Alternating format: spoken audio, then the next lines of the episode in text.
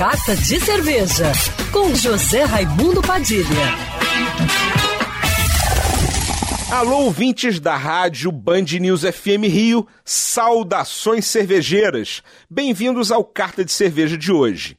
Nessa quarta-feira, 11 de março, começa em Blumenau, Santa Catarina, o Festival Brasileiro da Cerveja, que atrai apaixonados e profissionais da bebida alcoólica mais consumida do mundo. Durante quatro dias, de 11 a 14 de março, visitantes de todo o Brasil e muitos estrangeiros vão até a cidade eleita capital brasileira da cerveja para beber as criações de mais de 100 expositores, que levam os seus lançamentos e rótulos que ainda não chegaram ao mercado para degustação do público. O evento acontece nos pavilhões da Vila Germânica, o mesmo local que abriga a Oktoberfest no segundo semestre.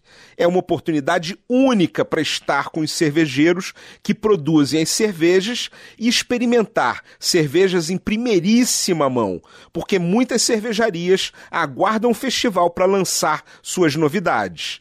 Para quem trabalha com cerveja, é quase obrigatório participar para ver o que será tendência durante o ano em todo o país.